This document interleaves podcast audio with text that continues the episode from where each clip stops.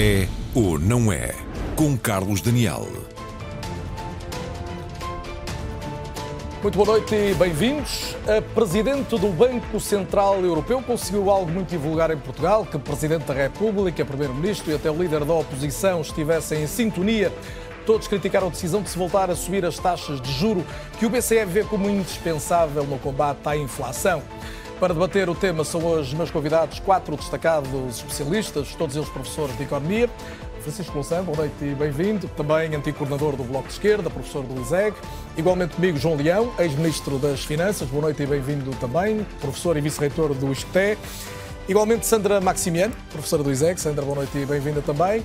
E a juntar-se a nós em direto a partir de Londres está Ricardo Reis, o português que é professor na London School of Economics. Ricardo, mais uma vez é um gosto tê-lo neste programa em direto. Comecemos por recordar as reações de que há pouco falava. Marcelo Rebelo de Sousa pediu cuidado, António Costa avisou que um erro no diagnóstico dificilmente permite acertar na terapia e também Luís Montenegro recusou que a inflação resulte do aumento de salários. E é um dado concreto que os preços em Portugal estão a abrandar nos últimos oito meses. A taxa de inflação ficou em 3,4% em junho, como se percebe agora na reportagem da jornalista Patrícia Cracel. A inflação está a abrandar em Portugal e na Europa, mas a taxa continua longe dos 2%, meta considerada ideal pelo Banco Central Europeu. Para atingir, Christine Lagarde promete tomar todas as medidas necessárias. De Sintra para toda a Europa, ficou o aviso: vem aí nova subida dos juros. Bearing a material change of, to our expectations for inflation, we will continue to increase rates in July. Em Portugal, do governo à oposição, ninguém gostou de ouvir Christine Lagarde, a começar pelo presidente da República.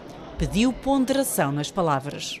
Eu recordo-me de não há muito tempo ter ouvido banqueiros centrais dizer que os juros não iriam aumentar durante um período considerável de tempo. E agora vejo dizerem que é possível que possam aumentar. Isto tem um efeito de perturbação nas pessoas, nas economias e nos mercados que não é bom para ninguém. Lagarde diz que a inflação entrou numa nova fase, está mais persistente, que agora o principal problema é o aumento dos salários. The effect on inflation from rising wages has recently been amplified by lower productivity growth than we had previously projected, which is leading to higher unit labor cost. Alongside past upward surprises, this is key, the, a key reason why we recently revised up our projections for core inflation de Belém a São Bento somaram-se as críticas à análise feita pela Presidente do BCE. Não compreender a natureza específica deste ciclo inflacionista acho que limita muito a capacidade de o enfrentar, porque se não acertamos bem no diagnóstico, a terapia raramente acerta. Hoje é mais ou menos claro que, eh, sobretudo, o aumento de lucros extraordinários tem contribuído mais para esse para a manutenção da inflação do que as subidas salariais. O consenso em prol de melhores salários em Portugal estende-se ao maior partido da oposição. Nós vamos ter que arriscar em Portugal. Nós temos mesmo que arriscar no Estado, nas políticas públicas e também nas empresas em pagar melhores salários. Temos de conseguir, temos de desafiar a economia. O Banco Central Europeu pede a redução das medidas de apoio tomadas para a Covid e para a energia é contrariado pelo Ministro das Finanças. Diz que a proteção do rendimento dos mais vulneráveis vai continuar. Fernando Medina assume preocupação com a trajetória de subida dos juros. Garante que já o disse pessoalmente à Presidente do BCE. Há não muito tempo, em março, Francisco Louçã, boa noite e mais uma vez bem-vindo, dizia que era inútil e contraproducente o aumento das taxas de juro. O tempo decorrido, entretanto, deu-lhe razão? Bem, eh, eu creio que nós, ao medirmos estas reações, percebe-se bem que o efeito das taxas de juro é eh, pesado sobre a distribuição dos rendimentos eh, e sobre as perspectivas das famílias. Há 1 milhão e 400 mil eh, contratos de arrendamento, a maior parte dos quais, 93%, com taxa variável, o que quer dizer que mais de um milhão de famílias está a ser atingido, e em alguns casos muito, pagando mais de 200 ou 300 euros para um empréstimo de 100 mil ou 120 mil eh, euros ao longo de 35 anos. Isso tem um peso enorme na, na, na vida das pessoas. Um, e a percepção de que um, essa, essa, esse, esse choque uh, é tão forte tem levado a esta espécie de consenso sobre a crítica às intervenções de Lagarde. Há, no entanto, quando se ouve o que a vossa reportagem dizia, algumas perplexidades.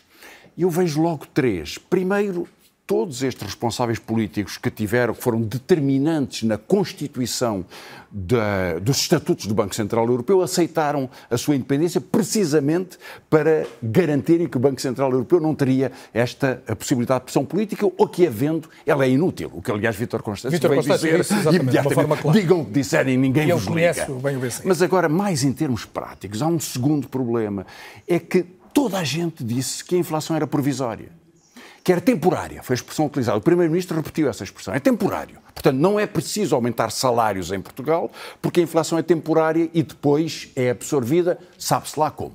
Mas, em terceiro lugar, o próprio Primeiro-Ministro, que hoje critica Lagarde sobre a questão do aumento dos salários, e nesse caso creio que bem, dizia há não muito tempo, há três meses atrás, numa entrevista, que se os salários aumentassem, teríamos uma espiral inflacionária. Dizia exatamente o mesmo.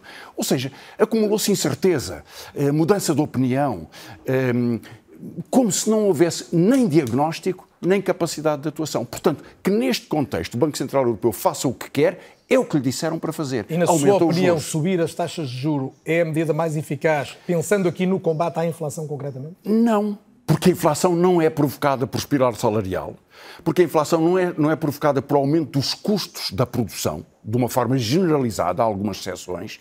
Hoje em dia nós sabemos que os preços da energia estão mais baixos do que antes da guerra, há dois anos atrás, há um ano e meio atrás, e que o preço dos inputs produtivos, com algumas exceções, está também mais baixo do que nesse período. Portanto, a inflação não é Mas empurrada os salários subiram no último ano, já lá iremos mais Bom, subiram menos do que a inflação. Portanto, os salários perderam em termos reais. Subiram menos do que a inflação. As pensões subiram menos do que a inflação. Portanto, não há nenhuma pressão do ponto de vista da procura. O que há é uma mudança de regime que permitiu a empresas com muito poder aumentarem as suas margens e, portanto, imporem as suas, a, a sua força. E isso Lagarde, aliás, reconhece, dizendo que é o que aconteceu na primeira fase da, da, Do- da- da inflação. Na segunda pode haver o perigo dos salários, mas os salários já estão a perder. Portanto, tudo, toda a inflação se resume a um problema que é aumento eh, excessivo dos lucros das empresas e das vantagens de algumas empresas dominantes em setores da economia. Portanto, para combater a inflação, não é pelos juros, mas é, É pelos reduzir as lucros margens. excessivos. Claro.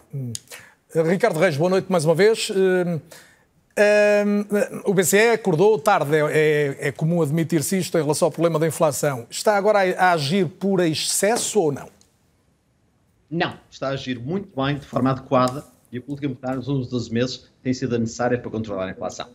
É verdade que, quando recuamos ao final de 2021 e de 2022, houve um, ini- um inicial diagnóstico por parte do Banco Central de que este seria um problema temporário, transitório, e como tal não era preciso subir as taxas de juros. Hoje sabemos que isso foi um erro. Hoje sabemos que devíamos ter começado a subir as taxas de juros mais cedo e mais do que fizemos até agora. Portanto, ao contrário do que disse o meu colega, o professor Louçã, eh, pelo contrário, esse erro diagnóstico o que implica é que devíamos subir ainda mais as taxas de juros e ainda mais. Começámos a fazê-lo tarde demais e por isso é que agora estamos a ter de subi-las mais do que o que seria necessário. De qualquer forma, claramente. Portanto, quebra compreende, das taxas- Ricardo, eu já o deixo concluir, só para perceber a sua linha de raciocínio, compreende que haja novas subidas, esta anunciada para julho e outra que se admite como provável para setembro. Com certeza. Uh, vão ter de haver pelo menos mais uma ou duas, possivelmente três ou quatro, ou seja, a taxa de juros que está agora nos 3,5% de depósitos vai ter de subir possivelmente até aos 4%, talvez um pouco mais, porque é isso que é necessário para controlar a inflação. Porque, afinal de tudo, a inflação é um fenómeno monetário, a inflação é um fenómeno que resulta da taxa de juro fixada pelo Banco Central em relação a outros fatores e outros choques económicos, e a única ferramenta que temos para controlar a inflação e temos nisto décadas e décadas de experiência, é subir taxas de juros ou descer taxas de juros. É essa a grande, é a grande ferramenta de política monetária. Agora, eh, sendo essa a subir a taxa de juros que é preciso fazer e tendo havido talvez um erro diagnóstico aqui há 18 meses, ele foi agora corrigido e nos últimos 12 meses está a ser corrigido de uma forma perfeitamente adequada. Podemos discordar se devia subir, como eu lhe disse, até aos 4%, 4,5%, talvez 3,75%, mas em relação aos últimos 9 a 12 meses, foi mesmo importante subir as taxas de juros, era a única forma de garantir que é transitório. Nesta questão do transitório permanente, o que tornou a, a inflação mais persistente do que devia ser foi precisamente não termos subido as taxas de juros mais cedo a inflação podia ter sido bastante mais transitória e estar hoje mais baixo e descer se tivermos subido as taxas mais cedo. Não vamos fazer o mesmo erro duas vezes e o Banco Central não está a fazer e está a subir adequadamente as taxas de juros. Por fim, em relação, às, a relação aos lucros e aos salários, cuidado aqui com o que penso ser alguma confusão. Numa fase inicial de um processo inflacionista, os preços sobem mais do que os salários. As pessoas perdem poder de compra, temos o sofrimento que temos ligado à inflação dos últimos 12 meses. Numa segunda fase, os salários ajustam, sobem mais os preços, e ainda bem que assim é. Ainda bem que assim é. Nos próximos 12 meses, os salários devem subir mais que os preços, e Cristina Lagarde não disse nada ao contrário acerca disso. Agora, o que há aqui uma questão qualitativa, que é a seguinte: os salários devem subir mais que os preços, mas podemos entrar numa situação em que os salários sobem ainda mais do que isso, e ao subirem ainda mais do que isso, levam que os preços, em vez de se manterem estáveis, tenham de subir ainda mais para compensar, e são as tais espirais. Não há sinal de que haja uma espiral neste momento. António Costa falou dela há três meses e muito bem. Não há sinal de que esta esteja neste momento dos dados. Não há sinal de que ele vá ocorrer. Cristina Lagarde apenas notou brevemente, como no vosso estresso, que se a produtividade baixar muito, então mesmo em relação aos salários deviam subir, talvez não possam subir tanto, mas não há problema nenhum os salários subirem, os salários não causam inflação, os salários fazem parte da evolução da inflação tanto terem subido menos do que deviam, como agora subirem mais do que deviam. Isso não vai causar inflação, faz parte do ajustamento do processo inflacionista. Muito bem. Sandra Maximiano, uma certeza podemos ter é que nem a inflação nem as taxas de juros atingem toda a gente por igual. Sim, eh, certamente. Eh, nem inflação nem as taxas de juros são, são processos democráticos e, uh, e temos, obviamente, uma, uma, grande franja da população que é muito mais afetada, quer pela inflação, quer pelas subidas das taxas de juros. Mas ainda voltando aqui aos comentários dos meus dois colegas, assim, eu, eu concordo, concordo, com ambos. Eu acho que a Cristina Lagarde teve a intervenção que tinha que fazer. Eu acho que a, a, função das taxas de juro ou da subida da taxa de juro talvez seja, uh, e como o Ricardo apontou, o dos remédios ou a terapia mais indicada para combater a inflação. Uh, acho que o grande problema aqui também pecou por não ter sido mais cedo, mas acho que há aqui, há aqui uma questão que é muito importante, que é o facto de que em Portugal a maior parte das pessoas terem empréstimos a taxa de juro variável. E isso também faz com que uh, o ajustamento que possa acontecer, portanto, uh, devido à aplicação de taxas de juros mais altas, em países onde os empréstimos são a taxa de juros variável, seja mais rápido do que em países onde a maioria da população tem empréstimos a uma taxa de juros fixa, não é? Claro. Porque basicamente a pressão uh, sobre o consumo acaba por ser menor nos países com a taxa de juros fixa. O que acontece é que lá, esta terapia para estes países com a taxa de juros variável acaba por ser mais forte e mais penalizadora. Quando um país já é pobre por natureza, ou mais pobre que os outros, como é o caso português, mais sofre. Exatamente, e, e, esta, esta questão de ser uma terapia igual para todos, numa situação em que nem todos são iguais, e também temos que também perceber que mesmo, mesmo em relação à taxa de inflação, ela, ela é muito diferente em diferentes países uh, na União Europeia, e, uh, e, e, acho que Portugal, não, nós não, não e temos agora estes novos números, portanto não temos a inflação, uh, temos a inflação a descer, não somos um, comparativamente a outros países com inflação muito mais alta, é? temos países também com inflação mais baixa, a Espanha tem uma inflação uh, ligeiramente mais baixa.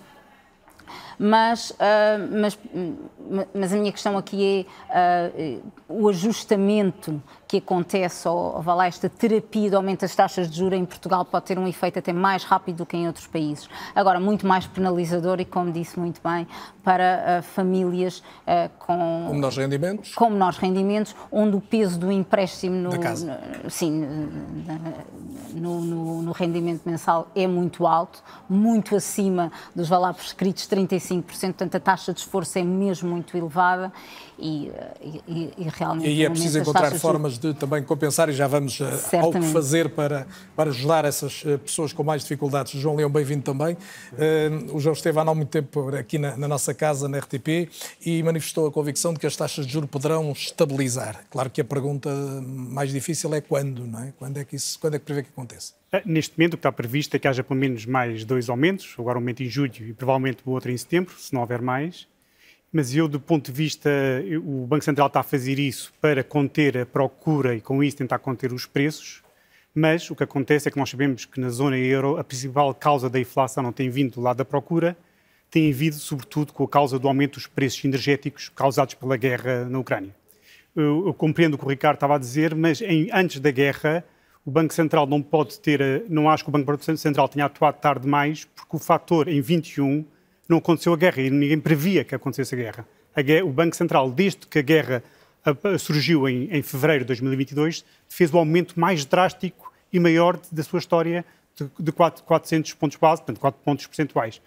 Agora, eu penso que, eh, embora haja uma grande incerteza, nesta fase já a economia europeia já se está a fazer refletir, a procura na, na, na, na zona euro caiu 2% no, na fase inicial do ano e a economia entrou aquilo, naquilo que se chama recessão técnica, uma, uma ligeira recessão com uma queda do, do, PIB em dois trimestres consecutivos. Já há sinais do lado, sobretudo da indústria transformadora e, do, e do, também do sentimento dos consumidores e do sentimento dos empresários eh, bastante negativos, a economia em, em abrandamento, e nesta altura, eh, e face ao aumento tão súbito das taxas de juros, que ainda não se fez refletir totalmente na economia, que ainda vai demorar algum tempo a fazer refletir na economia, uh, até porque já foi referido aqui, né, algumas, há muitas famílias têm taxas fixas, não sentindo logo no imediato. Uh, portanto, o que acontece é que, nesta altura, devíamos. Eu, a, a, minha percepção é que o Banco Central devia, devia, ponderar, ser mais cauteloso e evitar aumentos mais súbitos que causassem mais instabilidade e aumentassem o risco de agravamento da recessão na zona euro. Porque o limite era a pergunta que eu ia fazer, e hoje, obviamente, isto é uma lição de economia também para mim, mas para muitos em casa. Eh, eh, o risco de aumentar é que realmente podemos chegar a um ponto em que a recessão já seja incontornável e daí virar desemprego, e, portanto, esse é o, é o ponto de, de, de ruptura, é o ponto que se deve evitar? Exatamente. O Banco Central Europeu deve atuar na taxa de juros para evitar que a procura seja excessiva face à oferta. Não parece que é isso que está acontecendo neste momento, exceto em alguns setores de serviços em que, em que aqueles em que reabriram depois da pandemia, que ainda existe algum está efeito. Está a falar da Europa, da, da zona Europa, euro, não apenas de Portugal. Portanto, é, os números que têm sido apresentados, e até pelos economistas, é que a procura na zona euro uh, não, está, não tem estado excessiva, pelo contrário, está, caiu 2% nos últimos dois trimestres.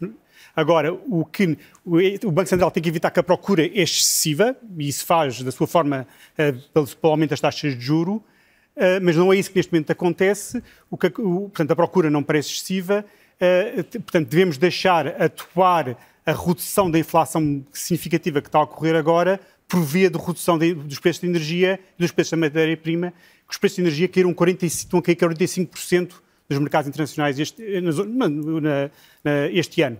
E essa queda dos preços de energia vai ser um dos fatores fundamentais para fazer cair a inflação como um todo, a inflação, mas depois também acaba por afetar de forma indireta a inflação core, que está mais alta neste momento, dos 5%, por via indireta também vai ajudar a cair, tal como fez aumentar, agora faz reduzir. E também, como, e nesse sentido, estou de acordo com o Ricardo eh, e, com, e, com, o Francisco e, e também com o aqui referido, é que uh, agora, neste, neste, ano, os portugueses devem esperar, neste ano e no próximo, uma recuperação do rendimento, do rendimento real das famílias. Isto porquê? Aquilo que provocou a grande queda do rendimento real das famílias foi o aumento do preço súbito dos preços da energia, das matérias-primas e da alimentação. Uhum. Esse, grande, esse grande aumento está em grande parte revertido, portanto, já o causou a queda dos, dos salários reais, já está revertido do, do, aumento do preço de energia das comandas, mas também há um outro fator importante que causou a, a perda, que fez com que os salários em termos de gastos tivessem caído, foi o aumento das margens de lucro das empresas. O aumento das margens de lucro explica, uh, no, no, início do ano, cerca de 50% do aumento da inflação. E, portanto, é, é, estas margens de lucro das empresas também não se espera que se mantenham altas por muito tempo. Não se espera e não devem Desde se manter. Desde logo são as empresas que pagam os salários que, entretanto, subiram. Interessante. Portanto, é, é de esperar que haja margem para as empresas aumentarem os salários em termos reais, e o Estado também tem que fazer a sua parte e as empresas a sua parte, para aumentarem os salários em termos reais, quer este ano, quer no próximo. Isso, em parte, já está a começar a acontecer em alguns setores sem se traduzir no aumento dos preços. Porquê? Porque as, empresas têm margens muito elevadas, isto, os próprios dados do Banco Central Europeu confirmam, e, por outro lado, as empresas estão a sentir neste momento a redução dos custos das matérias-primas e energia, portanto, podem acomodar o aumento de salários mais expressivos sem provocar um aumento da inflação. Portanto, temos de esperar que em, 24, em 23 e 24 haja um aumento bastante significativo do salário real e também das prestações em termos reais para compensar as perdas que tiveram no último, nos últimos dois anos. Ricardo Reis, eh, deixe-me colocar a questão de, de, esta relação com, com as possibilidades de aumentos do, dos salários. Ainda há pouco ouvíamos Luís Montenegro dizer que temos que fazer um esforço em Portugal e situar-nos no caso português em concreto. Ou seja, de facto, Portugal hoje, por exemplo, cresce claramente acima da média da zona euro, tem uma, uma, um decréscimo da inflação que é relativamente sensível também. Isto permite esta ideia de nós em Portugal temos de correr o risco, que era a expressão usada por Luís Montenegro, e tanto no setor público como no privado, subir mais os salários. Aos seus olhos isto faz sentido? Faz com sentido. Deixa-me fazer dois comentários ou duas coisas que foram ditas antes e depois virar para os salários. Como disse muito bem a professora Maximiano, a subida das taxas de juros tem um efeito desigual nas famílias. Mas há algo que também tem um efeito desigual e até mais do que a subida das taxas de juros, como ela referiu, que é a inflação em si. E a forma de combater a inflação é subir as taxas de juros. E o efeito das taxas de juros é, é só temporário, porque se subirmos suficiente e as baixarmos já no próximo ano, como se espera que seja possível, é, um, é uma dor temporária. Enquanto que a alta inflação e a inflação que persiste nós nos lembramos muito bem em Portugal nos anos 180, é um que permanece e, e, que tem um efeito muito mais pervasivo e muito mais regressivo que os outros. Como disse o professor João Leão também, note que, eh, tal como eu, ele apontou para, e é isso que o Banco Central Europeu tem apontado, vai haver mais duas subidas de taxas de juros e depois, como eu disse, talvez ainda mais uma, talvez menos uma, mas enfim, mais duas é o que está previsto. De notar que, em relação a isso, Christine Lagarde, em Sintra, de uma forma muito clara, disse que estamos a falar não só de quando subir, mas também quando, durante quantos meses ela vai ficar alta. E essa tem uma questão muito importante, porque subindo mais agora, ou subindo tais 0,5%, em parte para permitir depois cortá-las mais cedo, em vez de elas ficarem altas mais cedo.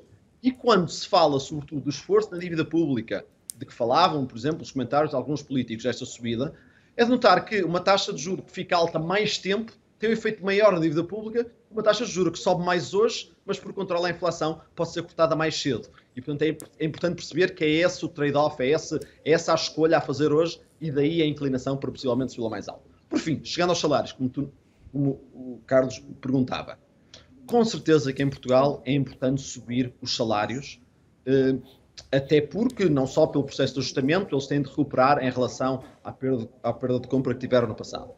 Em relação a isso, no entanto, para além do ajustamento do próximo ano, da, da recuperação de que falava o professor João Leão, os salários acompanham o que é a produtividade.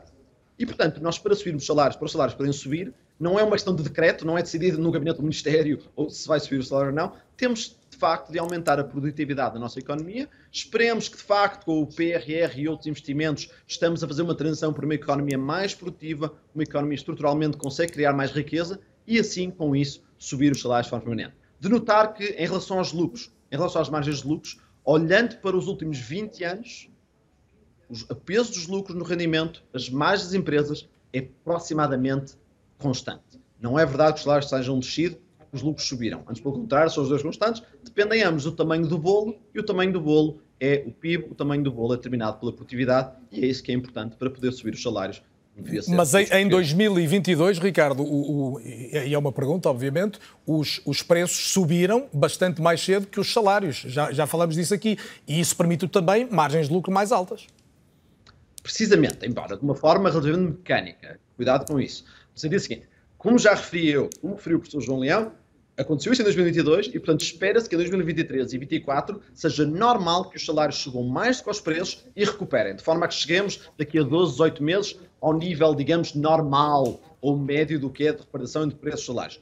É esta a razão pela qual a inflação é tão custosa, porque ela atinge os trabalhadores, é este o lado regressivo, e é por isso que foi, foi tão custoso ter esta inflação. E é por isso que é tão importante hoje subir os juros para controlar a inflação, para que de facto os salários possam subir e possam recuperar esse, esse estado. Depois desse processo de ajustamento, eu estava a olhar mais por longo prazo, aí estamos a falar de produtividade. Mas no próximo ano e meio, os salários devem e espero que recuperem em relação aos preços. Cuidado, então, com este lado dos preços e dos salários. Não quer dizer isto com isto que as empresas abusaram da sua posição dominante, como disse o professor Francisco Gonçalves há pouco. Simplesmente os preços sobem e os salários não sobem tanto e depois os salários recuperam um ano depois. É isto o custo da inflação. Não tem a ver com um abuso de posição dominante ou nada assim. Ou seja, não há nada de causal, não são os margens de lucro que provocam a inflação. Não, é a inflação causada, por exemplo, pelo choque monetário, pelo choque energético e outros, que leva no seu processo é que inicialmente as margens subem e depois caiam, é que inicialmente os salários deixam e depois caem. Mas não é o fator causal que, que, que Ricardo, provoca isso. Francisco Louçã seguramente quer responder. Sim, eu acho que há, há vários pontos aqui muito interessantes. Uh, embora uh, não levará a mal o professor Ricardo Reis, uh, por lhe dizer que eu acho que ele é como a Alice que, que, caiu na toca do coelho, no País das Maravilhas, porque não foram os lucros que provocaram a inflação e vamos ter um grande aumento de salários no próximo ano. Ambas problemáticas, se não implausíveis. a inflação, em primeiro ponto, a inflação não vem de Marte. Houve um choque energético muito forte que se repercute sobre o conjunto da economia que foi totalmente reabsorvido. Há efeitos diferenciais em alguns mercados, alguns cereais, óleos, etc., que têm peso sobre a alimentação, mas não há nenhum efeito mecânico, como foi dito, que explique que em Portugal a inflação alimentar seja o dobro do que é em Espanha. E é sustentadamente o dobro do que é em Espanha. Espanha tem um padrão de importações eh, alimentares que não é eh, substancialmente diferente do nosso. É um sistema produtivo mais poderoso, eh, mas como outros países, está no, no, no, enfim, numa situação de, de dependência eh, do, do tipo da nossa. E, portanto, só há uma explicação pelo poder de empresas de distribuição que usaram esse poder. O que não podiam fazer até agora. Porque quando a inflação era muito baixa, toda a estrutura da economia se adaptou durante os 20 anos do euro e do, com, com, taxas de juros baixas a uma inflação muito baixa. E, portanto, por razões concorrenciais, as empresas não podiam fazer este jogo. No momento em que se abriu a porta para um novo regime, puderam fazê-lo. E é espantoso que o possam fazer em Portugal com muito mais intensidade do que noutros países. Eu acho que é um insulto para os portugueses que nos digam que é um efeito mecânico que os preços dos produtos alimentares em geral possam ser o dobro do que são, a sua, a sua evolução possa ser o dobro do que é em Espanha. Acho absolutamente insultuoso. Tratam-nos como parvos. É, é, portanto, nós temos um problema de diagnóstico. Se a inflação não vem de Marte, se não vem de um efeito duradouro da energia, é porque vem de uma estrutura da distribuição e da organização dos preços.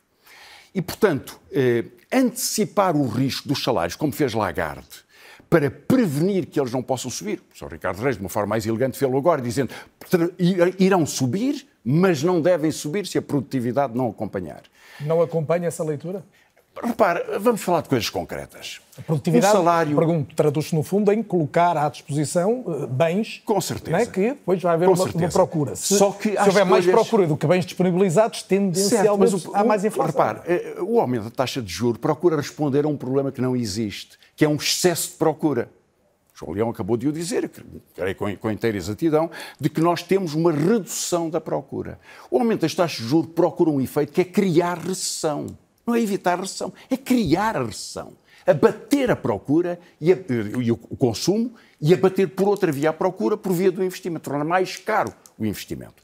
Portanto, tem como é uma terapia sobre uma dificuldade que surge na economia, dirigida à percepção de que é que são as pessoas a correr às compras ou os empresários a correr ao investimento que estão a aumentar a procura geral nessas duas componentes Francisco, ainda não me disse, eu gostava da sua opinião sobre como é que se combate a inflação, partindo do princípio que ela não é em si uma coisa boa e, portanto, é preciso atenuá-la ou mitigá-la. O propõe-nos o seguinte, provoquemos uma recessão provavelmente não querem uma recessão muito profunda, têm, têm dificuldades no, na gestão económica, eh, o banco tem independência para o fazer e, portanto, foi protegido, foi blindado desse ponto de vista. Os governos podem protestar. Não é uma entidade Isso política. não tem nenhum não efeito. É uma entidade totalmente política. É política, é, é escolhida pelos governos, certo? É, é, não é em si uma entidade dizer, eleita. É, é a mais política da União não é Europeia, é porque é que tem mais poder político sobre a vida das pessoas, como se está a ver neste, neste contexto, nesta gestão da economia, por via da política monetária. E, aliás, pressiona a questão dos salários. Que o Banco Central Europeu se pronuncia, se pronuncia sobre os salários, não deixa de ser curioso, não é verdade? O seu estatuto é sobre a inflação. E, portanto, bom, pode discutir a questão dos salários, mas está a prescrever o que deve acontecer sobre os salários, o que é um debate democrático sobre, dentro da sociedade. Agora, portanto, não sendo é, essa a sua receita, o que é que acha que era possível fazer para é, mitigar os efeitos? É a pior receita de todas. Não é uma questão de um provisório sofrimento.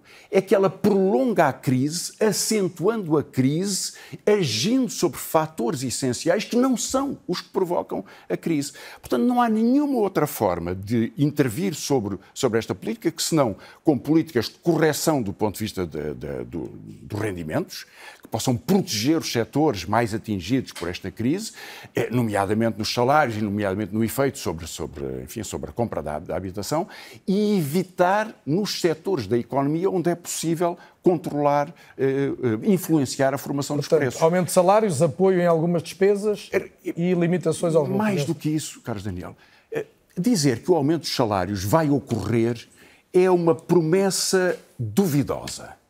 Tem havido uma luta em Portugal nos últimos anos de que os salários sempre têm perdido usar o argumento da, do peso dos salários e dos lucros no rendimento nacional é muito discutível, porque a forma como esses grandes agregados são medidos é totalmente eh, falível. Agora, em termos concretos, o que nós sabemos é o seguinte: em 20 anos, quem tinha um salário de mil euros em 2002 precisa agora precisaria agora, para ter o mesmo valor de salário, de 1.422 euros. Este aumento de salário não ocorreu. Os salários reduziram-se em termos reais. E quando vemos quem tem mil euros em Portugal, entre os jovens há dois terços que não têm mil euros. Há dois terços que estão abaixo dos mil euros. E o problema da especialização da economia portuguesa é que é muito fácil fazer aqui grandes desenhos, mas como uma parte tão significativa trabalha no turismo, no alojamento, no comércio, na distribuição, eh, na, na restauração, um terço da economia, um terço dos trabalhadores em Portugal, um pouco mais do que isso, aliás, as medidas de produtividade são todas muito discutíveis, são todas muito falíveis, são muito aproximativas. E, portanto, a, a batalha pela produtividade pode-se medir bem numa empresa que produz bens materiais ou numa empresa de serviços, de alguma forma. Numa economia que se especializou por vontade estratégica em salários baixos no setor do turismo, estando apostado no setor do turismo, não sai de salários baixos. O peso da inflação na distribuição dos rendimentos é de uma, cria uma enorme desigualdade, ou agrava a desigualdade que nós estamos a viver.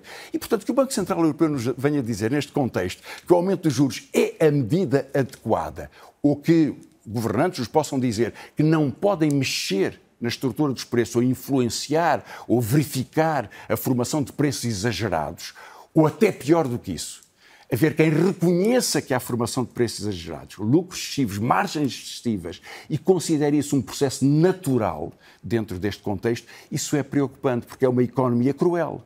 É uma economia virada contra a vida das pessoas. E, portanto, olhar para os salários, olhar para, para a distribuição de rendimentos é, é, chave neste contexto, porque é um problema democrático. João Leão, eu dizia, o BCE não é uma entidade com mandato político, não é? no fundo, era essa, se calhar, a expressão mais, mais rigorosa. Uh, tem de cuidar, essencialmente, obviamente, da, da, estabilidade dos preços do sistema financeiro, mas depois há uma dimensão portuguesa, ou seja, o, o governo português, designadamente, e o João Leão foi ministro há muito tempo, tem que cuidar do todo, pensar nas pessoas. Tem que haver aqui uma estratégia diferente e também é por isso que vemos esta sintonia entre o que se diz no BCE e o que se diz na política portuguesa? Eh, sim, eh, o combate, os responsáveis europeus que estiveram cá falaram sobretudo para, para a União Europeia e para os mercados financeiros e não para Portugal. O combate da inflação não se faz eh, ao nível de Portugal. Pode não ter sido muito oportuno no, falarem em Portugal, Portugal mas não, não é tão... de Portugal. Agora, há aqui uma dimensão em que Portugal é particularmente atingido pelo facto de ter taxas variáveis vai ter um impacto muito forte no rendimento disponível das famílias. Uh, durante este ano, um, um impacto massivo, porque todas as famílias, sobretudo as famílias mais jovens que compraram casa há menos tempo, têm um impacto muito forte. E então qual é a estratégia para ajudar essas famílias? Agora, agora, é importante, neste contexto e no, no, no, no equilíbrio de, de, de, de, risco, é haver uma recuperação dos salários, uma recuperação de salários aí o, o, uh, o, governo também tem o seu papel, portanto, o, o, governo também é um grande empregador e, como grande empregador, também dá um sinal para o setor privado da melhoria dos salários. Portanto, o governo deve ter uma política que conduza no próximo ano a melhoria do rendimento dos salários em termos reais dos funcionários públicos, que foram, aliás, exceto algumas categorias de funcionários públicos, foram os mais atingidos em termos de queda dos salários reais durante esta crise. Portanto, é natural que haja aí uma recuperação. E, e, é também natural que... Mas isso não é manter as condições restritivas de que falava a Sra. Lagarde. E, e depois, eh, não, faz parte deste processo de recuperação dos salários que pode ser incorporado no, no, nos preços das empresas, porque as empresas agora estão com margens relativamente elevadas face ao que estavam o ano passado. Aliás, em relação ao, ao, aos dados que o professor Ricardo Reis pode estar a referir, eu, eu referia também aqui um outro número de mais de curto prazo, que foi, aliás foi referido pelo Banco Central Europeu recentemente, que eh, na, em relação à inflação doméstica, que não tem a ver com, com a importação de bens, com, com a energia importada, a inflação doméstica de cerca de dois terços tem a ver com as margens de lucro das empresas e um terço uh, uh, imputado ao, aos salários. Isso, isso é um, em termos históricos costuma ser o contrário, ou seja, ser, as margens de lucros apenas contribuem para a inflação em cerca de um terço. Ou seja, tem sido aqui um aumento, o próprio Banco Central Europeu reconhece que o aumento no último ano das margens de lucro foi, explica grande parte do aumento da inflação nos últimos trimestres e, portanto, o que, eles estão a, eh, o que se espera e que, se, e que se deve conseguir é que as empresas, com o tempo, consigam absorver aumentos salariais, reduzindo as suas margens de lucros e tirando partido do custo das matérias-primas e de energia mais barata. Agora, aí o Estado também tem o seu papel, no próximo ano, em 23 e 24, em 24 de, nos salários e nas prestações sociais, assegurar a sua recuperação do seu rendimento real. Em Portugal, como no Estado, uh, uh, o aumento tem a ver com o ano anterior, da inflação do ano anterior, as famílias têm estado a perder rendimento em, em, em 22 perderam muito rendimento, porque foi com base na inflação de 21, e, mas agora, a partir de agora, espera-se que aconteça ao contrário. Como a inflação, quando a inflação teve a subir, as famílias que dependiam do Estado, os pensionistas, as prestações sociais e o Estado, estavam a perder salários, agora o Estado deve assegurar um aumento dos salários e das prestações em termos reais. E isso é incorporado na inflação. Agora, é um, é um, é, eu agora sobre a questão, a questão das margens de lucro, quer dizer, portanto, os dados, o próprio Banco Central reconhece nos, nos, seus dados que as margens de lucro aumentaram muito e aumentaram por várias razões, não é só uma. Uma, uma tem a ver com, com, com o impacto muito que, que a pós-pandemia teve nos diferentes setores da economia. Aqueles setores que foram fechados durante a pandemia tinham a sua capacidade mais, restri mais restrita, porque estavam fechados, de repente foram, foram reabertos e houve um grande aumento da procura a esses setores, que levou nesses setores a, um, a, uma, a, uma, excesso de, a uma falta de capacidade para responder à procura e a um grande aumento dos salários. Isso não está acontecendo no, no geral da economia. No resto da economia, a procura tem estado a cair. Mas há um aumento de, de, de margens de lucro que tem a ver com a reafetação da economia pós-pandémica que implicou grandes alterações de um setor para outro e, e, e, fez com que as empresas conseguissem aumentar margens de lucro para essa via. Outra razão para o aumento de alguma dimensão também tem a ver, num contexto de grandes alterações súbitas, algum aproveitamento do poder de mercado.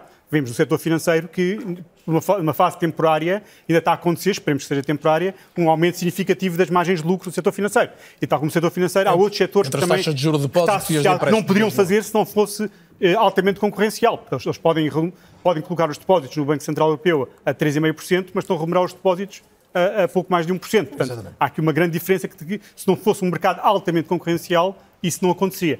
E antes de ir para o intervalo, ainda queria ouvir a Sandra, até porque já percebi que tem vontade de se pronunciar sobre isto. Eh, é claro que vamos aprofundar mais o que pode ser a receita para suportar os problemas das famílias, de que forma é que se ajuda as pessoas, é distribuindo dinheiro, é mexendo nos impostos, é aumentando os salários a partir do Estado. Eh, mas, sem embargo, de poder deixar uma ideia sobre isso, Sandra, percebi que estava com vontade de acrescentar aqui alguma coisa ao que ouviu. Sim, certamente. Eu acho que temos todos os sinais de que existe, uh, que existe um grande poder uh, usar mesmo uma palavra dura, um cartel no setor, no setor bancário, não é? Portanto, uh, isso é, é, é, totalmente notório com esta diferença entre uh, portanto, os juros que remuneram os depósitos e, e, esta incapacidade, entre aspas, que os bancos em Portugal têm de remunerar melhor os depósitos. Portanto, logo aí é um sinal de que, uh, de que existe um grande poder de mercado a esse nível. Na, na, na indústria, uh, na distribuição também, portanto, existe aqui um grande aproveitamento e é necessário que haja uma fiscalização. Portanto, o papel do governo aí é realmente muito importante, porque isto não vai acontecer apenas por E é possível ir mais longe, por exemplo, ao nível, de, ao nível da renegociação dos créditos, que é algo que a preocupa particularmente? É, eu acho que é possível. Vá lá, é preciso é preciso que exista alguma negociação a, a, a esse nível, não é? Portanto, é, é preciso quase, não diria forçar, uh, mas que, uh, que, que haja alguma legislação nesse sentido é? que, obriga essa, que obriga as instituições bancárias uh, a essa renegociação uh, dos créditos, que isso seja possível fazer. É preciso também, uh, isto aqui parte muito um, do ponto de falar desta de, da falta de literacia financeira da nossa população e é muito importante que as pessoas também também o comecem a fazer uh, de uma forma mais, uh, mais forte, não é? Portanto, e um dos exemplos que, fica e que vale a pena sublinhá-lo é precisamente o das taxas fixas ou variáveis no crédito Sim. de habitação, com essa percentagem elevadíssima de taxas variáveis em Portugal. Uh, pausa é habitual por esta hora, voltamos a seguir ao intervalo com algumas das questões-chave desta noite. Uma delas, o que fazer para ajudar as populações, sobretudo as mais desfavorecidas, num contexto em que os preços vão continuar a subir e até que ponto o facto de estarmos, pelo menos no caso português, no ano de crescimento económico, permite pensar em mexer nos salários, ainda que eh, mexer nos impostos, aliás, ainda que pagar menos impostos significa também mais rendimento e possa levantar outras questões relativas à inflação. São dicas que ficam para a segunda parte do É ou Não É. Até já.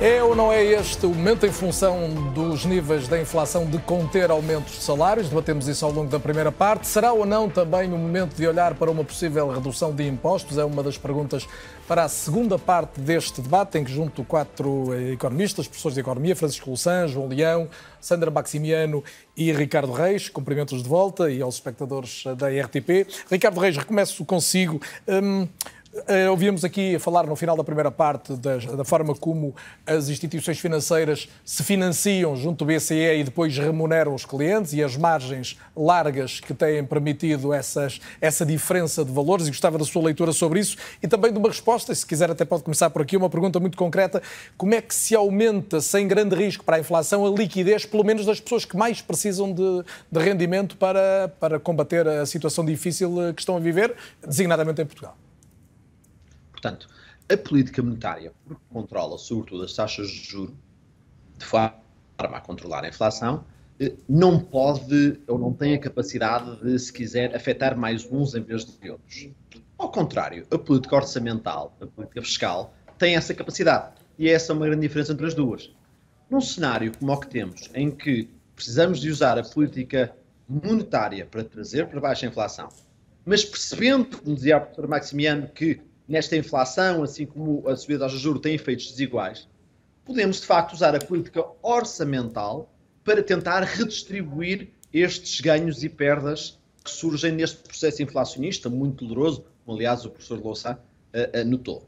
E portanto, é aqui que estamos a falar de facto, e já agora temos visto isso nos últimos dois anos, nas políticas adotadas pelo nosso governo também, e que tentam, de uma certa forma, nestas alturas, uh, abrandar o efeito ou suavizar o efeito sobre os mais favorecidos, ao mesmo tempo que o efeito negativo é inevitável e acaba por pesar mais sobre os mais favorecidos. Ou seja, é a política orçamental e fiscal à qual essa resposta se deve colocar. Há aqui diferença, e aliás isto surge também no discurso da Presidente Lagarde, e que tem a ver que uma coisa é a política orçamental e fiscal redistribuir os custos, redistribuir essas perdas, mas um tema diferente é até que ponto é que a política orçamental deve, no seu todo, ser altamente expansionista, no sentido de ter déficits altos. Nós estamos, desde há três anos, com política orçamental expansionista, com déficits públicos elevados na Europa, menos em Portugal. Nós tivemos grandes gastos em 2020 com a pandemia, tivemos grandes gastos em 2021 com o início dos PRRs, tivemos grandes gastos em 2022 com os apoios à energia. Como tal, nós estamos em política orçamental expansionista pandemia. Porventura, na zona euro, ser uma política mais redistributiva, e Portugal, aliás, tem feito nisso um bom papel, e menos expansionista no global, de forma a poder conseguir controlar a inflação. Ricardo, tempo... nós estamos a ouvi-lo ouvi bem e, portanto, eh, vamos ver se conseguimos retomar em condições. Deixamos foi de ver a sua imagem em movimento. Agora sim, já está outra vez. Pode, pode retomar, por favor. Obrigado. Fundamental se preocupar, e aí está, eu penso que em Portugal tem sido até bem, bastante bem executada, em redistribuir mais estes, estes fardos, estes custos, em vez de concentrar-se no total de estimular mais a economia, tendo em conta que já temos um processo inflacionista onde até. E qual é a melhor forma de redistribuir então? Então, temos aqui exatamente as políticas de apoio à energia, temos as políticas direcionadas em termos de renegociações de créditos, falava a professora Maximiano, temos as políticas em, eh, no sentido de, em termos dos custos da alimentação e outros, tentar redistribuí-los entre diferentes pessoas e afetar os diferentes cabazes. Portanto, temos aqui várias políticas e é isto que a política orçamental de distribuição pode ajudar, se quiser, a, a distribuir estes custos.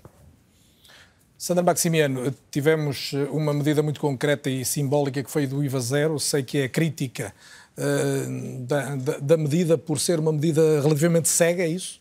Sim, é uma medida, é uma medida cega porque para já vamos, vamos baixar, baixar o IVA vamos, nos bens supostamente essenciais, mas eh, dar aqui um exemplo de um bem que é essencial, um laticínio, um queijo, não é? em que há uma série, uma grande diferença de, de queijo e temos queijos excessivamente caros, em que pessoas com mais baixos rendimentos não vão comprar e eh, em que a CIVA zero vai beneficiar uma classe mais alta uh, que vai consumir esse tal queijo mais caro, não é? Portanto, e, e, temos exemplos, temos vários exemplos assim. Portanto, acaba por ser uma política cega, acaba por beneficiar depois em termos percentuais, não é? Portanto, se estamos a falar de um queijo que é excessivamente caro, depois vai beneficiar mais pessoas com mais altos rendimentos do que pessoas uh, mais necessitadas.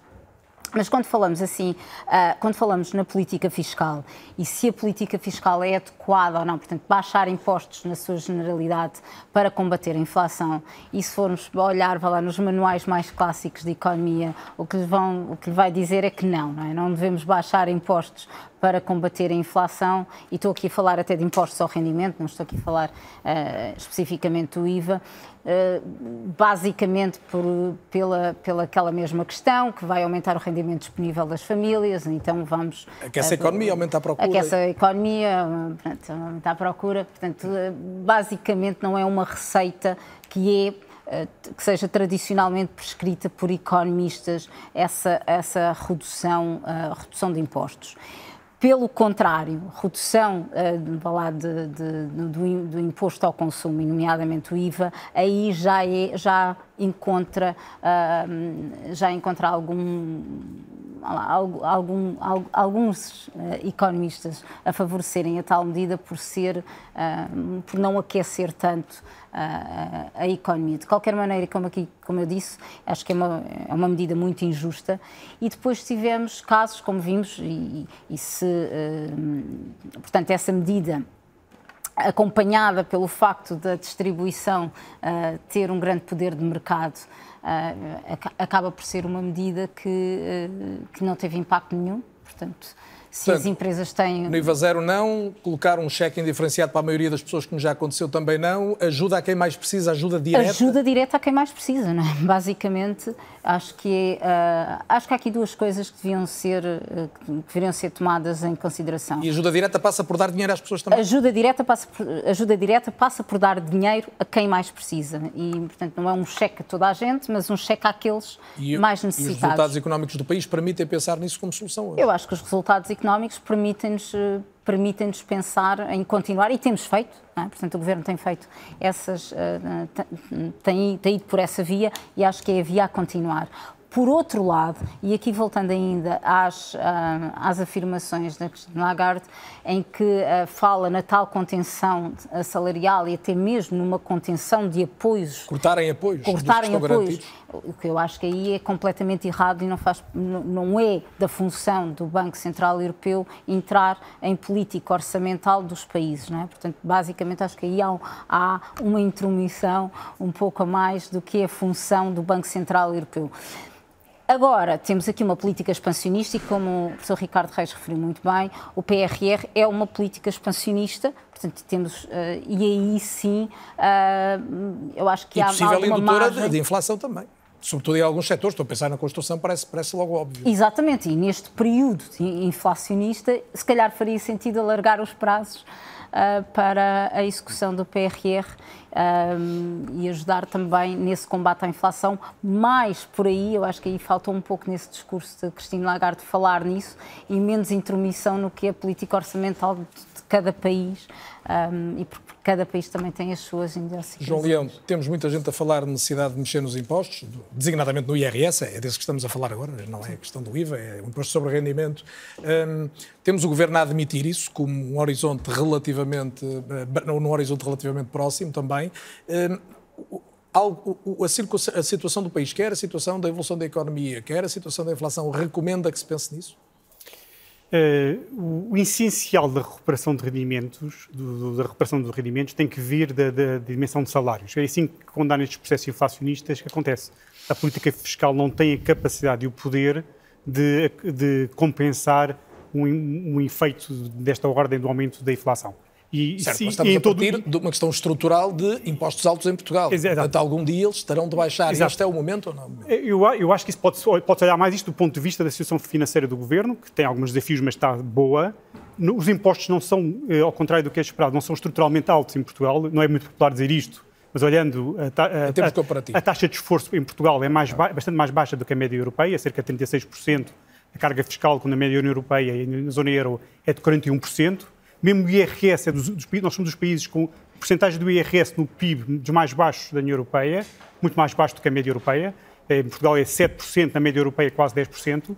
Temos impostos sobre o consumo mais elevados do que os outros países não no IRS. E também temos muita gente que não consegue descontar sobre o rendimento porque ganha pouco desde logo. Exato. Agora, o IRS não é, não, não é, eh, não é muito popular, isso não é particularmente pesado do ponto de vista de PIB, tem esse efeito que refere, mas é a verdade é que temos impostos sobre o consumo mais elevados e impostos sobre o rendimento mais baixos do que os outros países e a carga fiscal relativamente mais baixa. Agora, a situação financeira orçamental do, do governo é positiva e até admite que, como complemento, se possa usar a dimensão fiscal para ajudar nesse processo. Eh, no processo não de combater a inflação, não é esse o objetivo, é mais para combater os IF, ajudar as famílias neste processo de inflação. Mas é de forma residual, quando sendo que a parte mais importante tem que vir, e o governo, como, como empregador e, e quem paga prestações sociais, não deve dar o seu papel tal como as empresas privadas, já, algumas delas já estão a fazer em alguns setores, uh, e tem que fazer nos outros setores em geral, garantir que há um aumento do rendimento, do rendimento por via do aumento dos salários. É isso que é, que é normal neste aumento do rendimento real. Como, como o professor Ricardo Reis, o professor Silcen e o professor Silcen também têm referido. Ou seja, agora o que é de esperar é que se consiga fazer esse aumento que compense por via salarial pela política de rendimentos que o Governo também tem à sua disposição, garantir esse aumento. E daí é que tem que vir o grosso da, da, coisa. Agora, a política fiscal, uh, o governo optou pela dimensão IRS, porque é uma, uma dimensão até mais popular e mais fácil, mas para combater a inflação propriamente dita, eu estou aqui também de acordo com o que a professora Sandra McCann disse. Houve um estudo recente de, do, economista americano Gorincas que mostra que estas políticas de contenção via consumo da inflação contribuíram para a redução da inflação entre 1 a 2 pontos na zona euro o ano passado. Políticas de de, de, de, de redução do, do, dos custos na área de energia, na, na alimentação, de, contenção do o próprio Estado na, na, política de preços dos serviços públicos, congelar preços ou aumentar os preços muito abaixo da inflação. Isto, isto tem sido feito. Isso tem sido, foi, foi, ajudou em 22 a combater os efeitos da inflação, a, a atenuar esses efeitos. Agora, parte da razão porque o BCE ainda espera uma inflação de 3% no próximo ano é porque está a admitir e está a aconselhar a reversão destas medidas uma, esta uma política não convencional de combate à inflação que se mostra que tem algum sucesso, seria, mas é uma política não convencional, não é aquela que o Banco Central Europeu tem à sua disposição, mas poderia fazer sentido de uma forma aqui heterodoxa, eh, manter por mais um ano estas políticas de, na parte do consumo que ajudam a bater a inflação. Tem aqui dois efeitos, como a professora Sandra Martins referiu. Por um lado, uh, uh, podem uh, não ajudar no combate à inflação porque aumentam o rendimento disponível e a procura, mas, por outro lado, reduzem diretamente os preços. Tem um efeito direto nos preços. E, portanto, negativo. essas seriam de manter durante... E, essa, e uma hipótese, mas não convencional, com riscos, poderia ser manter essa... Agora, o Governo tem que ter, o Governo, e, e, e é importante que o país tenha, como no resto da Europa tenham, uma atenção muito particular às famílias mais favoráveis, porque a, onde a inflação ainda continua alta é nos bens alimentares ainda está bastante elevada eh, e os preços são muito elevados e é preciso uma, uma atenção muito particular na... O João Leão já tinha dito, não e, considera que a situação hoje seja tão grave como a de que 2008, 2012, por causa da questão do desemprego? No, no efeito no, no, no, mercado imobiliário. Não, ainda não foi tão grave por causa do desemprego em termos de perdas das pessoas perderem casas, não é? Exato. Agora, para as famílias, uh, uh, garantir que as famílias mais desfavorecidas não sofrem neste processo de aumento de inflação. Portanto, o Governo fez bem, com aumentos transferências para essas famílias, uh, e tem que acompanhar isso e, e, manter, enquanto for necessário, essas transferências. Eu aqui, uh, permito-me divergir um pouco, acho que a, a redução do IVA na, na alimentação, eu penso que o Governo até fez bem, ou seja, o Governo não fez, não fez apenas esta medida do IVA de inflação, eh, como a medida principal. E teve, e teve algum efeito? Teve uma medida para as famílias mais, mais desfavorecidas, foi muito importante, transferências diretas de, de, de várias centenas de euros por mês, e foi importante.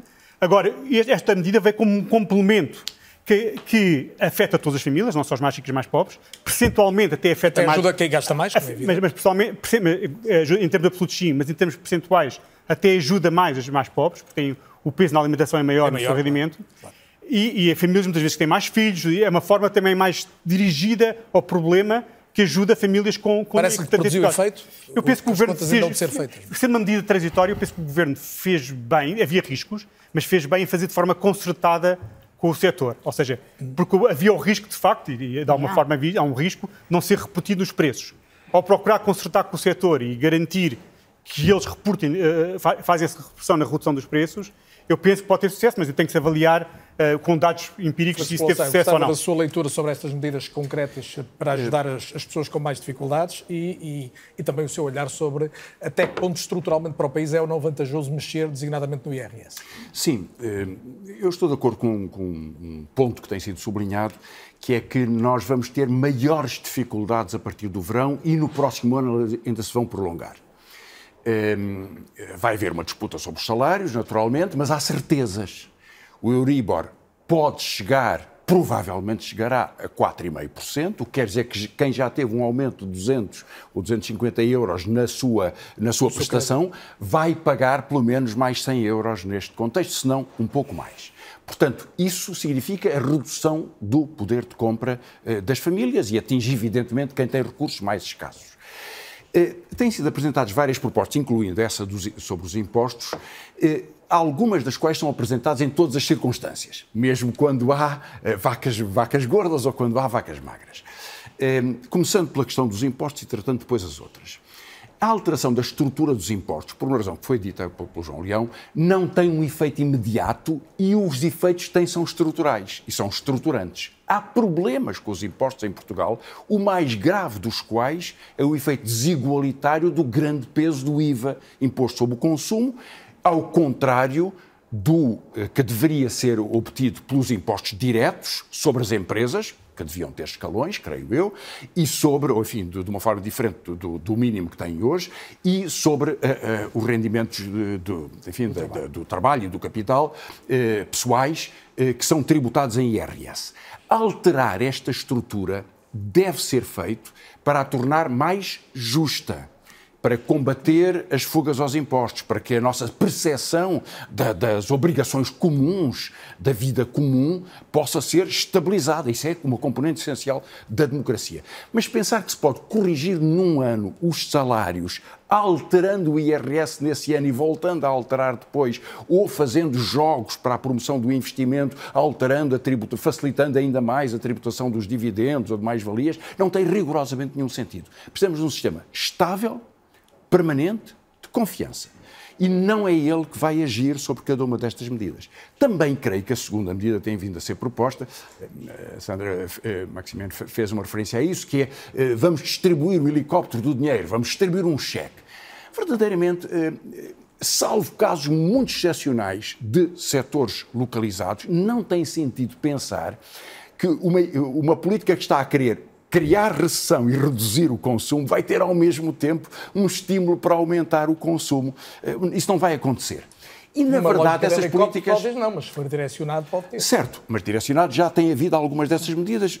Vou dizer, acrescentar uma coisa sobre isso. Queria só chamar a atenção, porque, por exemplo, a ideia é vamos dar 500 euros a cada pessoa. Bom, para algumas pessoas isso é significativo, para outras tem relativamente pouco peso, mas num país de 10 milhões de habitantes, dar 500 euros a cada pessoa são 5 mil milhões. É metade do orçamento de um dos ministérios mais importantes nos, nos serviços públicos em Portugal. Portanto, significa alguma coisa para bastantes pessoas no curtíssimo prazo. Muito pouco para outras e muito pouco para a economia no seu conjunto. Portanto, essas propostas de enorme facilidade, têm uma solução mágica, não costumam ter bom efeito. Em contrapartida, eh, eh, pensar nos grandes problemas estruturais, salário e preços.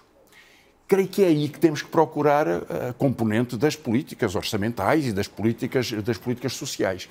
Os salários são decisivos deste ponto de vista. Eh, o salário, evidentemente, é influenciado pelos impostos, é, é, é influenciado pela inflação, eh, é influenciado pela estrutura de base e, portanto, se for possível proteger estes salários e fazer agora o que nunca foi feito nos últimos 10 anos, essencialmente, enfim, desde, desde, desde, que as políticas de austeridade surgiram, elas depois foram corrigidas, foram, aliás, substancialmente corrigidas a, a, a partir de 2015, eh, mas não houve um aumento dos salários reais. E isso é um déficit político, um déficit social que, nós, eh, que, que se mantém em Portugal. Quando se fazem medidas eh, dirigidas a problemas específicos, elas podem ter um efeito de curto prazo de alívio e efeitos de longo prazo problemáticos. Dou-lhe um exemplo que é os subsídios às rendas. O subsídio à renda ajuda quem teve que ter uma nova, tem um novo contrato de arrendamento e, portanto, tem um preço maior e cada vez maior. Mas, ao mesmo tempo, está a dizer também aos proprietários das habitações que não há controle sobre os seus preços ou que há medidas marginais sobre os seus preços e, portanto, como os inquilinos passaram a ter, por um curtíssimo período, a possibilidade de acesso a uma, um pequeno apoio, os preços podem continuar a subir. E eh, Lisboa, capital portuguesa, é uma cidade mais cara na habitação do que eh, Roma, Atenas, Madrid, Berlim. A única capital europeia que ultrapassa Lisboa é Paris. Todas as outras estão abaixo de Portugal. E nós, evidentemente, temos salários muito baixos. Portanto, é nos salários, estruturalmente, e no controle de preços, como este das rendas. Mas deu um outro exemplo sobre controle de preços, que é muito efetivo. É o controle de preços praticados pelos bancos. Repare, eu volto, volto aqui a um ponto anterior a, a que já me referi. Eu acho que é chocante que bancos portugueses e estrangeiros instalados em Portugal, dos cinco maiores bancos, quatro são estrangeiros, um é, é público, é português. Todos têm mais ou menos a mesma, a mesma política. Mas acho chocante que estes bancos possam praticar um diferencial entre o juro que pagam pelo empréstimo, pelo, pelo depósito, e o juro que cobram pelo empréstimo que seja tão exagerado. Na média, nós somos o segundo país que paga menos pelos depósitos e o oitavo que cobra mais não pelos tem faltado depósitos. apelos até do Presidente da Não tem faltado apelos, não, ser, não, não servem para nada. Não, enfim, houve uma pequena variação de alguns bancos que tentaram minorar as críticas que sofriam, mas eh, o grande problema é este. Porquê é que um banco catalão, que é proprietário de um banco português, pode aplicar uma diferença deste tipo entre os depósitos e os empréstimos em Portugal, mas não pode na Catalunha? Porque é que o Santander o pode fazer em Portugal, mas não o pode fazer em Espanha? Não é espantoso que possa haver uma diferença deste tipo? Esta diferença chama-se poder político, poder social, poder económico, poder sobre os governos, sobre as instituições, sobre o Banco, enfim, influência sobre o Banco de Portugal, ou receio do Banco de Portugal de atuar, porque pode atuar e, na verdade, devia atuar. E este é um exemplo de como um sistema de preços pode ser afetado e deve ser afetado por uma intervenção determinada do poder público. Não é só expondo a dificuldade, não é só apelando uma, enfim, à moral dos banqueiros, que é uma coisa enfim, que tem relativamente pouco sentido, é criando regras. Regras são cumpridas pelas pessoas. Isso faz tanta diferença na formação dos rendimentos que uma política de controle de preços, como neste caso, e de valorização dos salários é o que realmente é determinante na redução da desigualdade e já agora na correção dos efeitos da inflação. Ricardo Reis, peguemos neste eixo produtividade, salários, preços e, e gostava da sua leitura sobre até que ponto, ou qual é o risco hoje de se mexer na, na, na fiscalidade, designadamente de, no, no IRS. Ou se faz sentido ou se há um risco que não recomende no imediato. Permita-me comentar antes, em algumas intervenções anteriores, até para tornar o debate mais interessante, se quiser. Primeiro lugar, deixe-me primeiro discordar e depois concordar com o professor Louçã. Discordar numa coisa que ele já disse duas vezes e da qual eu discordo, mas enfim, discordo de uma forma que eh, há pessoas que discordam de coisas diferentes. Ele diz: Nós estamos a subir as taxas de juros para criar uma recessão e daí causar uma inflação. Não é assim que eu compreendo a política monetária e como ela funciona. Nós estamos a subir as taxas de juros porque ela baixa a inflação. Há um efeito colateral que às vezes acontece com as taxas de juros que é causar uma recessão. Eu tomo um antibiótico para matar a bactéria que está no meu corpo. Às vezes também me, custa, também me custa também causa eu ter alguns problemas intestinais. Mas não são os problemas intestinais que matam a bactéria. Portanto, não, nós não estamos a, o Banco Central Europeu não está a causar uma recessão a qualquer custo de forma a baixar a inflação. Está a tentar baixar a inflação e é verdade que dentro da política monetária às vezes isso pode causar uma recessão e estamos a tentar evitá-lo. E tanto é, como disse o professor Leão, nós subimos as taxas de juros mais do que alguma vez, 4%, e não causamos recessão nenhuma até agora. A economia portuguesa não está em recessão. Portanto, isso é primeiro ponto. Deixa-me agora concordar, no entanto, com o professor Leão, tendo discordado, numa coisa que é quando ele diz não estamos, de facto, controlando a inflação, subindo e descendo impostos de um ano para o outro, não é uma forma de fazer, é uma política estruturante. Igualmente, falar de margens e de salários e de como, para combater a inflação é preciso descer as margens das empresas, como suponho, através da fiscalidade ou outra forma, também não é uma política para baixar a inflação. Voltando à discussão que tivemos na primeira parte. Não é. É uma questão estruturante, qual é o peso dos, dos lucros versus os salários. Como eu disse, tem estado bastante constantes há 20 anos. Mas, portanto, concordo com ele que subir e descer impostos, ou quer sejam impostos sobre rendimento, quer sejam impostos sobre empresas ou trabalhadores, discussões de margens ou lucros, não são a forma de baixar a inflação, a inflação tem a ver com monetária. De seguida, comentário ou algo. Ricardo, deixe-me só, só, só um parênteses mesmo, eu já volto assim para ouvir, até porque o nosso tempo está a voar, a voar e ainda não vi o João Leão sobre algo que ele também disse recentemente, que era a hipótese de taxação sobre os lucros, uma taxação excepcional e, e que devia ocorrer agora. Porquê é que defende isso?